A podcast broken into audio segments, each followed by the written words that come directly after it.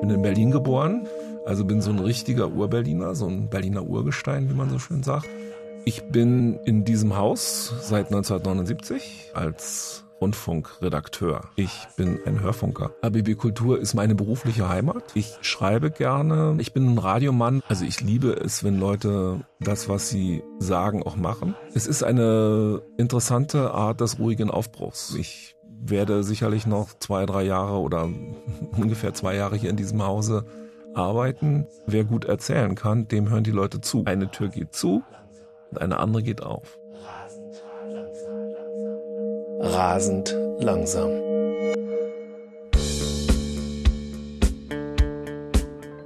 Ich bin Jürgen Grassel-Hichert, Journalist und Redakteur bei RBB Kultur. Mein Podcast heißt Rasend langsam und ist eine mal schnelle, mal nachdenkliche Entdeckungsreise durch unseren, durch meinen Alltag. Gerade jetzt ist dieser Alltag spannungsreich, aber auch spannend in diesem Corona-bedingten Feldversuch des rasenden Umbruchs.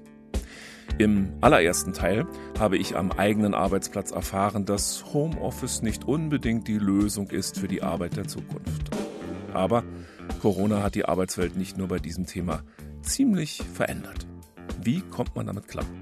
Gibt es Ideen und Beispiele, wie man mit Veränderungen anders umgehen kann? Darum geht es heute. Ich bin grundsätzlich ein großer Fan des flexiblen Arbeitens. Gerade in so kreativen Berufen, wo es viel um Ideen geht und um Fantasie. Und es ist halt auch total schwer zu signalisieren, dass man in Teilzeit ist, weil man ja nicht da oder weg ist. Flexibles Arbeiten heißt, dass ich mit dem Laptop ins Bett gehe und mit dem Laptop aufstehe dass ich mir nonstop Gedanken mache über meine Arbeit und mich das bis in den Schlaf verfolgt. Flexibles Arbeiten, eigentlich eine schöne Sache. Büro von neun bis fünf, das war einmal. Heute ist man erreichbar rund um die Uhr und deswegen auch Feierabend, das war auch einmal. Verabredungen haben etwas von Cancel Culture. Von den Treffen mit Luisa etwa sind in den letzten Wochen zwei abgesagt worden. Kurzfristig, wegen eines wichtigen Auftrages in ihrem Architekturbüro, der dringend fertig werden musste. Heute sollte es klappen. Bisher keine Absage. Gerade will ich los. Bist du flexibel? fragt sie. Und wir treffen uns eine Stunde später. Ja, ich bin flexibel. Lasse auch das Mikrofon zu Hause und ahne, dass Luisa fertig ist mit den Nerven.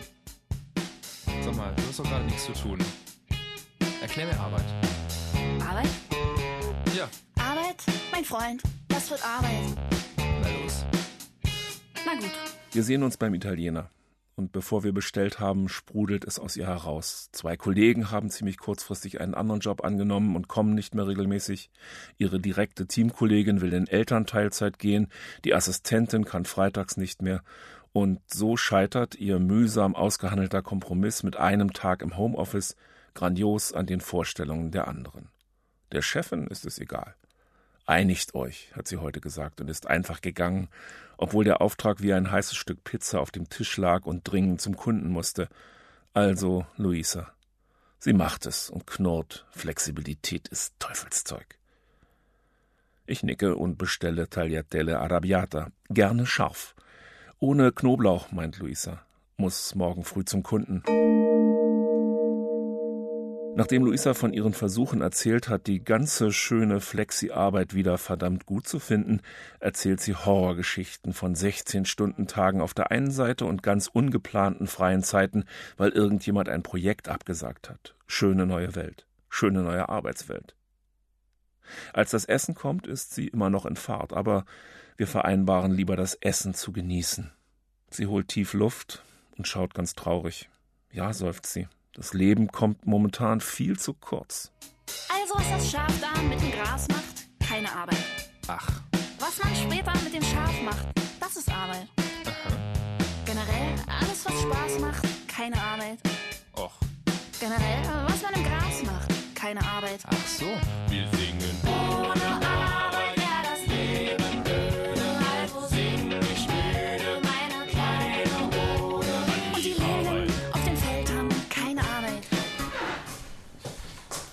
Als ich spät nach Hause komme, schaue ich rechts in mein Homeoffice, lasse aber den Sekretär geschlossen und biege lieber links in die Küche ab.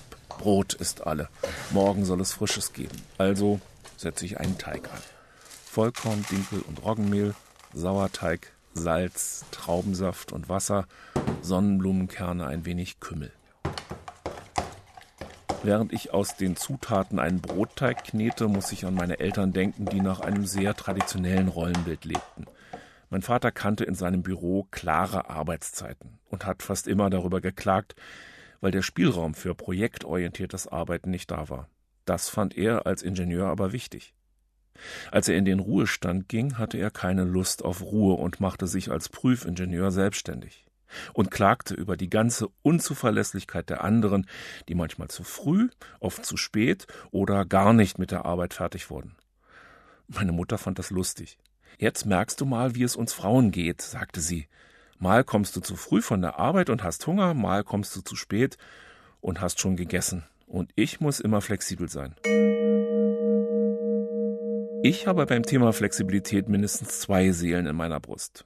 Die eine sagt, es geht gar nicht anders, gerade in meinem Beruf. Da kann man nicht von neun bis fünf Journalist sein und wenn einem um 20 Uhr etwas einfällt, sagen, sorry, bin nicht im Dienst, liebe Idee, komm später. Die andere Seele sieht überall die Forderung nach Flexibilität, vom Bahnticket über die Ladenöffnungszeiten bis zur Rente und denkt sich, nö, will ich nicht, ist nur Stress. Während ich den Teig noch mit der Hand durchknete, denke ich, eigentlich schade. Wir haben alle Zeit der Welt, wir könnten flexibel sein, ohne Selbstvorwürfe und Druck, wenn wir es in Ruhe angehen könnten. Und ich denke an meine eigene Frage, wann ich in Rente gehen soll. Nächstes Jahr? Oder arbeiten bis zum regulären Ende? Oder vielleicht doch länger? Ich schaue dem Teig zu, der ganz langsam aufgeht. Das ahne ich auch nur, sehen kann ich es nicht. Denn es passiert so langsam, dass man es wirklich nur dann mitbekommt, wenn man den Teig in Ruhe gehen lässt. Mein Vater war eher ein Uhrenmensch. Ich bin ein Zeitmensch. Das habe ich aber auch erst begriffen, als ich mich mit dem Thema Uhren und Zeit intensiver auseinandergesetzt habe. Es ist ein Trend, sich von der Uhrzeit zu verabschieden, weil wir in einer Gesellschaft gelandet sind, in dem wir merken, dass die Uhr nicht nur positive Seiten hat für uns, dass sie uns auch in Zwänge bringt, die wir nicht mehr loswerden und die wir nur loswerden, wenn wir die Uhr loswerden. Auf den Zeitforscher Karl-Heinz Geißler bin ich vor vielen Jahren gestoßen. Er hatte damals ein Buch geschrieben mit dem Titel Ist Pünktlichkeit heilbar? Seit Jahrzehnten fordert er vor allem flexibles Zeiterleben, das sich trennt von starren, von Uhren diktierten Zeitsystemen wie Stempeluhr und Stundenplan. Uns interessiert die Uhrzeit nicht mehr, zunehmend weniger. Uns interessiert natürlich die Zeit, weil ohne Zeit kein Leben. Das heißt, wir haben ja nicht die Zeit. Das äh, suggeriert ja auch die Uhr, dass wir die Zeit hätten. Wir haben sie nicht, wir sind die Zeit. Wir sind die Zeit. Alles, was wir der Zeit antun, tun wir uns selber an. Und das merken wir inzwischen, äh, dass wir uns das alles selber antun und nicht der Uhr. Die Uhr ist völlig neutral sozusagen, aber sie zwingt uns zu vielem, und zwar zu Zwängen, die wir dann als Selbstzwänge erfahren. Und weil wir selbst die Zeit sind, und die Zeit sind, heißt, wir müssen uns mehr nach uns selber richten. Denn sonst gehen wir in der Zeit sozusagen verloren und die Zeiten sind fremden Zeiten. Wir stehen ihnen fremd gegenüber. Aber ist das so einfach, die Uhr für tot zu erklären und dann willkommen in der neuen, ganz flexiblen Welt der Arbeit? So wichtig ich es finde, dass man das Diktat der Uhren außer Kraft setzt, so orientierungslos fühle ich mich zunächst mit dieser Kampfansage an die Uhren. Denn Flexibilität im Alltag meiner Kolleginnen zum Beispiel hat momentan auch gerade nichts Befreiendes, obwohl natürlich grundsätzlich. Hallo. Das muss ich mal ausprobieren. Hm. Ja. Das ist echt blöd, weil ich habe halt im Büro wiederum keine Kamera. Also sonst könnte ich ja in RBB fahren wegen der Verbindung, aber da habe ich wieder keine Kamera. Also Ich auch nicht. sagen, Mhm. Ja. Aber hier habe ich eine Kamera, aber das Internet ist so schlecht, dass man mein Bild trotzdem nicht sehen kann.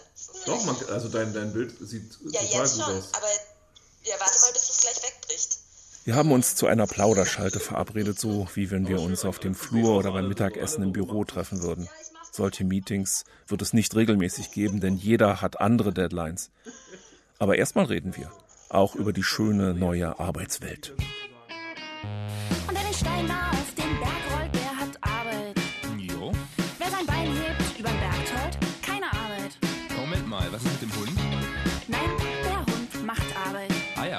Ich muss sagen, ich bin grundsätzlich ein großer Fan des flexiblen Arbeitens, weil gerade in so kreativen Berufen, wo es viel um Ideen geht und um Fantasie, da muss ich sagen, Kreativität hat einfach keine festen Arbeitszeiten und findet oft an ganz anderen Orten als am Schreibtisch statt. Ich liebe flexibles Arbeiten. Das hätte ich immer gesagt, bis zur Corona-Pandemie. Einfach aus der Erfahrung vieler, vieler Jahre als freie Journalistin heraus, wo ich es genossen habe, Tag und Nacht zu arbeiten und nur für mich selbst zuständig war. Jetzt bin ich ein paar Jahre älter und habe zwei Kinder. Und flexibles Arbeiten mit Kindern ist so eine Sache. Wenn ich auch am Samstagabend am Schreibtisch sitze und noch eine ganz wichtige E-Mail schreiben muss und die Kinder mich aber ganz dringend brauchen, weil gerade wieder eine Perle von der Nadel gerutscht ist oder weil die Hose nicht richtig sitzt oder weil jemand ja auch mal Abendessen machen muss. Im richtigen Shutdown der Corona-Pandemie war es zum Teil vollkommen absurd, weil ich eine Konferenz nach der anderen hatte und eine Sendung nach der anderen zu produzieren hatte und vorzubereiten zu Hause und gleichzeitig die Kinder zu Hause waren und natürlich ein normales Mittagessen brauchten, sodass ich mit der einen Hand am Laptop oder am iPad kommunizierte und mit der anderen Hand den Kochlöffel schwang und die Nudeln umrührte und die Tomatensauce. Also bei mir ist jetzt besser, weil die Kinder sind wieder in der Schule. Insofern ist jetzt mal Ruhe. Davor war es natürlich super nervig, weil einfach alle zu Hause sind. Und jetzt merke ich, dass mich am meisten nervt, dass ich einfach so ein Gefühl dafür verliere, bin ich produktiv oder nicht. Weil sich dieses Zuhause sein, es entgrenzt sich halt alles und ich weiß gar nicht mehr, irgendwie war ich fleißig oder war ich faul. Irgendwie ist es schwierig, da so ein Gefühl dafür zu kriegen. Und dann ist es ja so, dass ich auch überhaupt nicht 100 Prozent arbeite. Und es ist halt auch total schwer zu signalisieren, dass man in Teilzeit ist, weil man ja nicht da oder weg ist. Also früher haben die Kollegen halt gesehen, ich bin nicht da und dann war ich weg und jetzt sieht man das gar nicht mehr. Und ich kriege eigentlich die ganze Zeit Anrufe und kriege das gar nicht so richtig gebacken, das ähm, wieder einzufangen. Ja, ansonsten trage ich nur die Hälfte meines Kleiderschranks. Das ist eigentlich auch schade.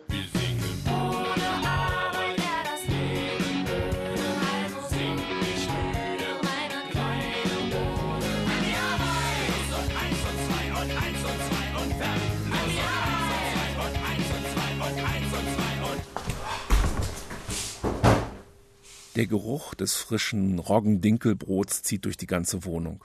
Wunderbar.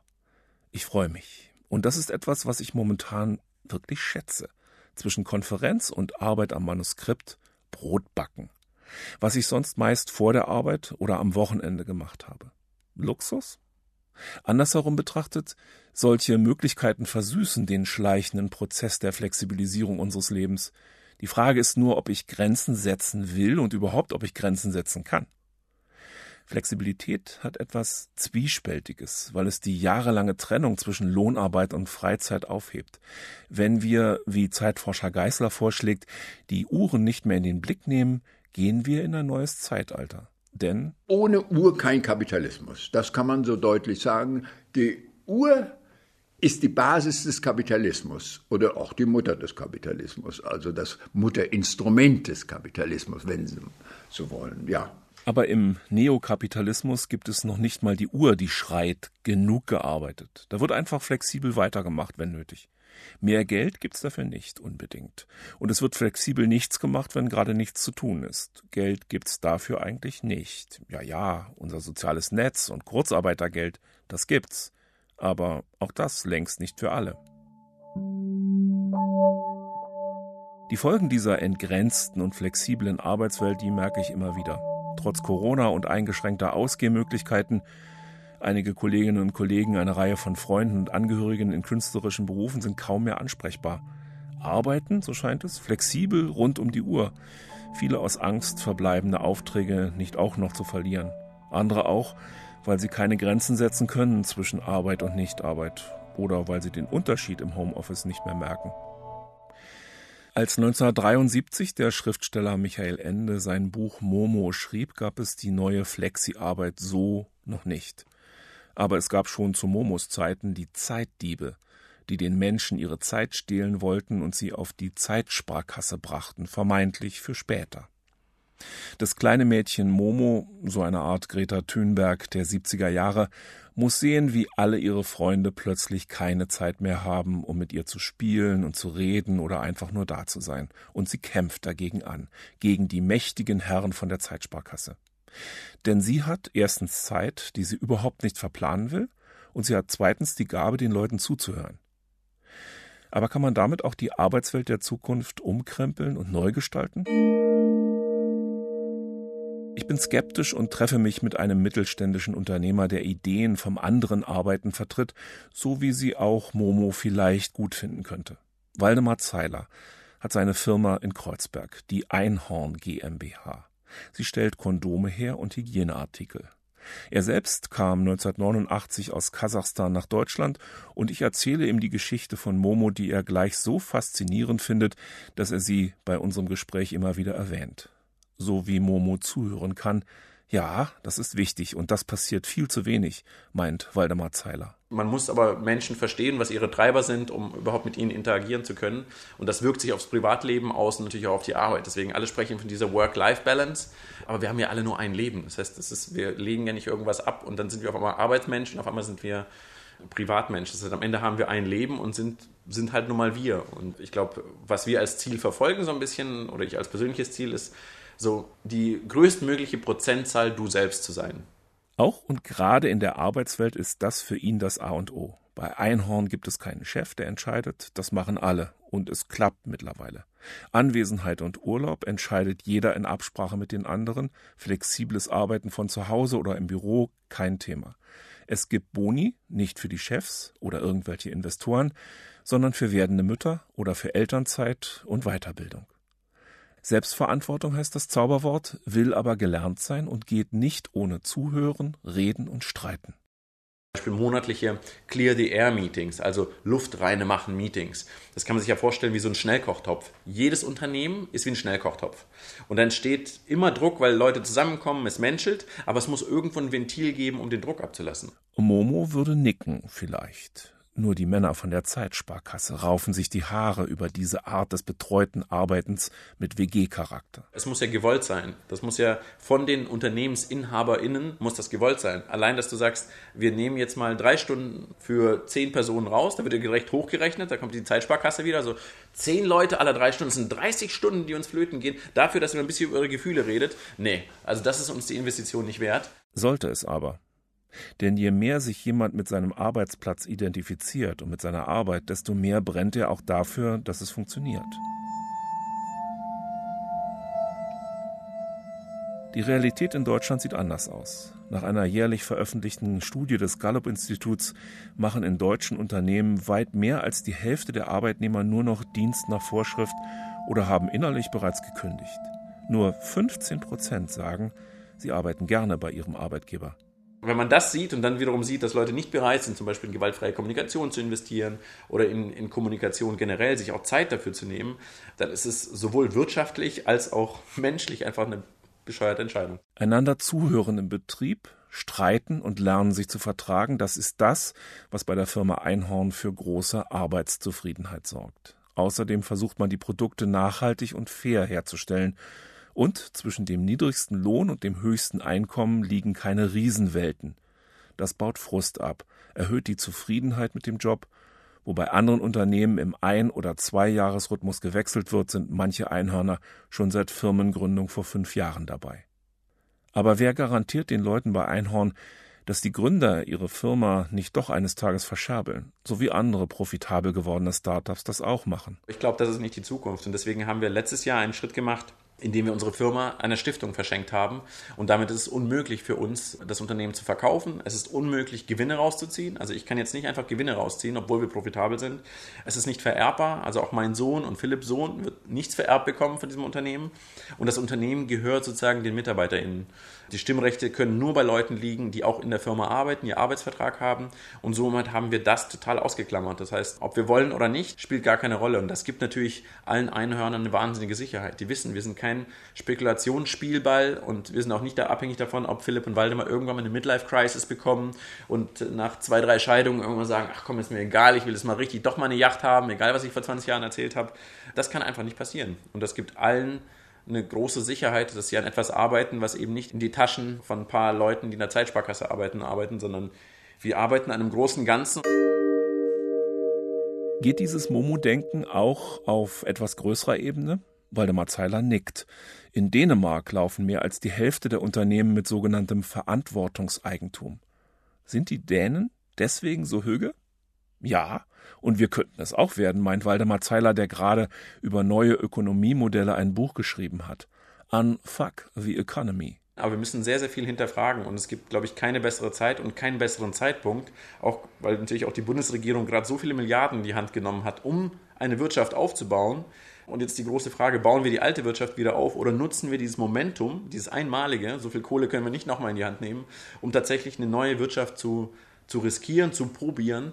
Und dafür werben wir mit Einhorn, dafür werbe ich persönlich ganz, ganz stark. Naja, aber Haben kein Ziel, Jens, haben kein Geld, haben keine Arbeit. das gebe ich ja auch zu. Aber Aber, wer das Feld bestellt hat, der hat Arbeit. hm. Und wenn die Welt kein Feld bestellt hat? Trotzdem Arbeit. Und wenn man ein Zelt auf dieses Feld stellt? Keine Arbeit. Oh. Mir schwirrt der Kopf. Ist das alles nur ein Trick, um noch mehr zu arbeiten? Oder anders betrachtet, wenn Leben zwar Arbeit macht, aber Arbeit nicht gleich Leben bedeutet, wenn wir uns also nicht über die Arbeit definieren, sondern über das, was wir als Person sind, gehen wir dann einen Schritt zurück von der entfremdenden Arbeit zum selbstbestimmten Leben und damit einen Schritt in die richtige Richtung?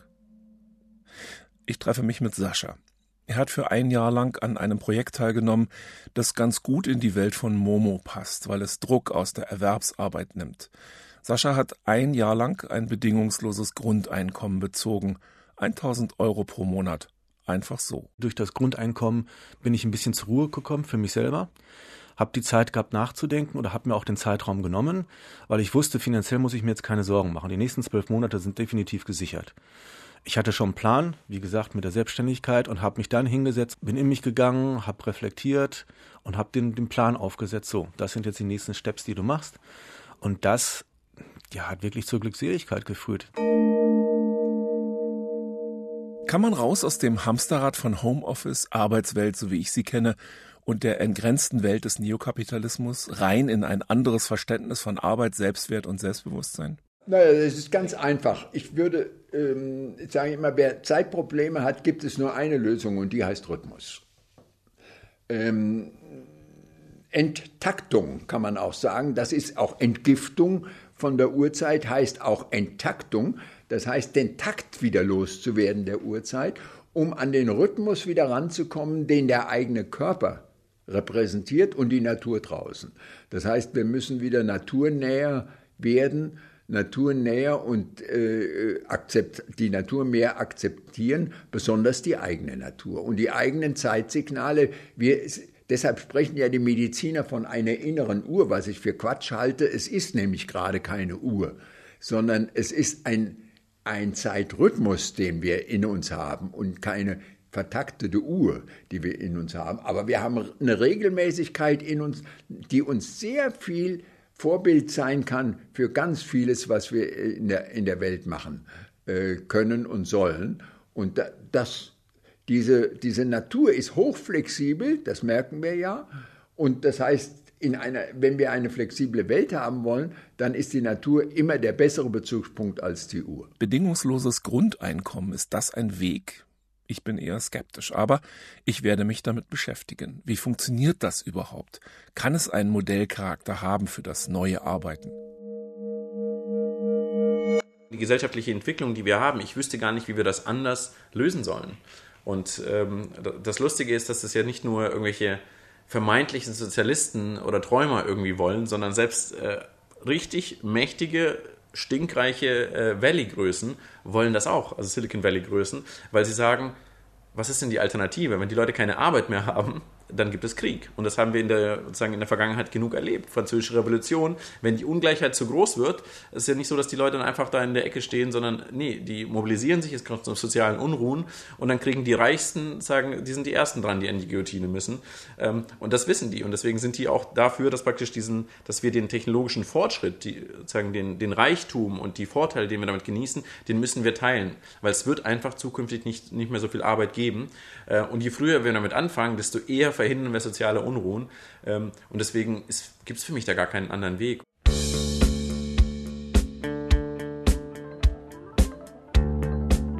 Das war der Podcast Rasend langsam unterwegs zur Arbeit. Im dritten und letzten Teil geht es dann um Geld zum Leben, Grundeinkommen ohne Bedingungen und um Forschungen am offenen Herzen der Arbeitswelt. Für heute haben an diesem Podcast gearbeitet Gabi Klusmann, Roman Neumann und Imke Schridde. Ich bin Jürgen Grassel-Hichert von RBB Kultur.